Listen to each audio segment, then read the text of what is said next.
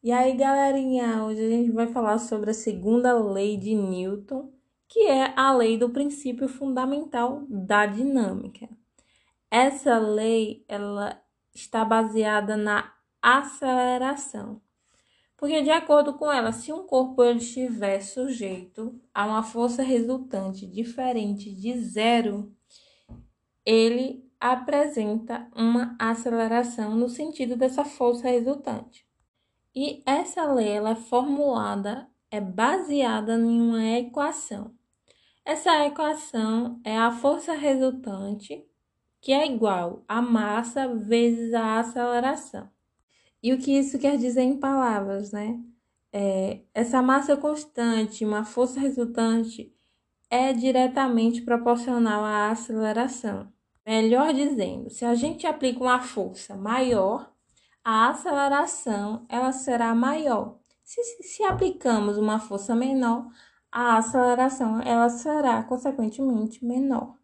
Porém, se a gente quiser manter uma força resultante constante, a massa e a aceleração elas serão grandezas inversamente proporcionais, o que significa que para um corpo de menor massa, a aceleração ela vai ser maior e aí vice-versa. Então, daí vocês já verem que a segunda lei ela indica que as forças elas são os agentes causadores da, da velocidade, da variação da velocidade de um corpo, né? Uma coisa importante que vocês também precisam saber é que a força e a aceleração elas são grandezas vetoriais e por isso elas são representadas por uma seta sobre as letras que, que as indicam.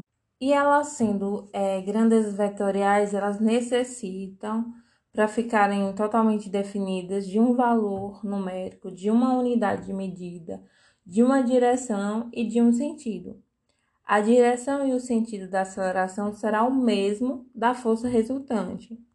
Então, na segunda lei, é, a medida de inércia de um corpo vai ser a massa. Ou seja, se a gente aplica a mesma força em dois corpos com massas diferentes, o de maior massa ele sofrerá uma menor aceleração. Daí a gente conclui que o de maior massa ele resiste mais às variações da velocidade e logo ele tem maior inércia. Um exemplo disso, se a gente tiver um carro e um caminhão, se a gente pega três pessoas para empurrar o carro, a gente vai conseguir deslocar ele de lugar, a gente vai aplicar uma força e vai é, fazer com que o carro se movimente. Já se a gente pega essas mesmas três pessoas para empurrar um caminhão, o caminhão não vai sair do lugar, porque ele tem mais massa. Se ele tem mais massa, ele tem maior inércia. E, consequentemente, ele tende a ficar em repouso como a gente também já viu é, no outro podcast anterior sobre a primeira lei de Newton, também conhecida como a lei da inércia.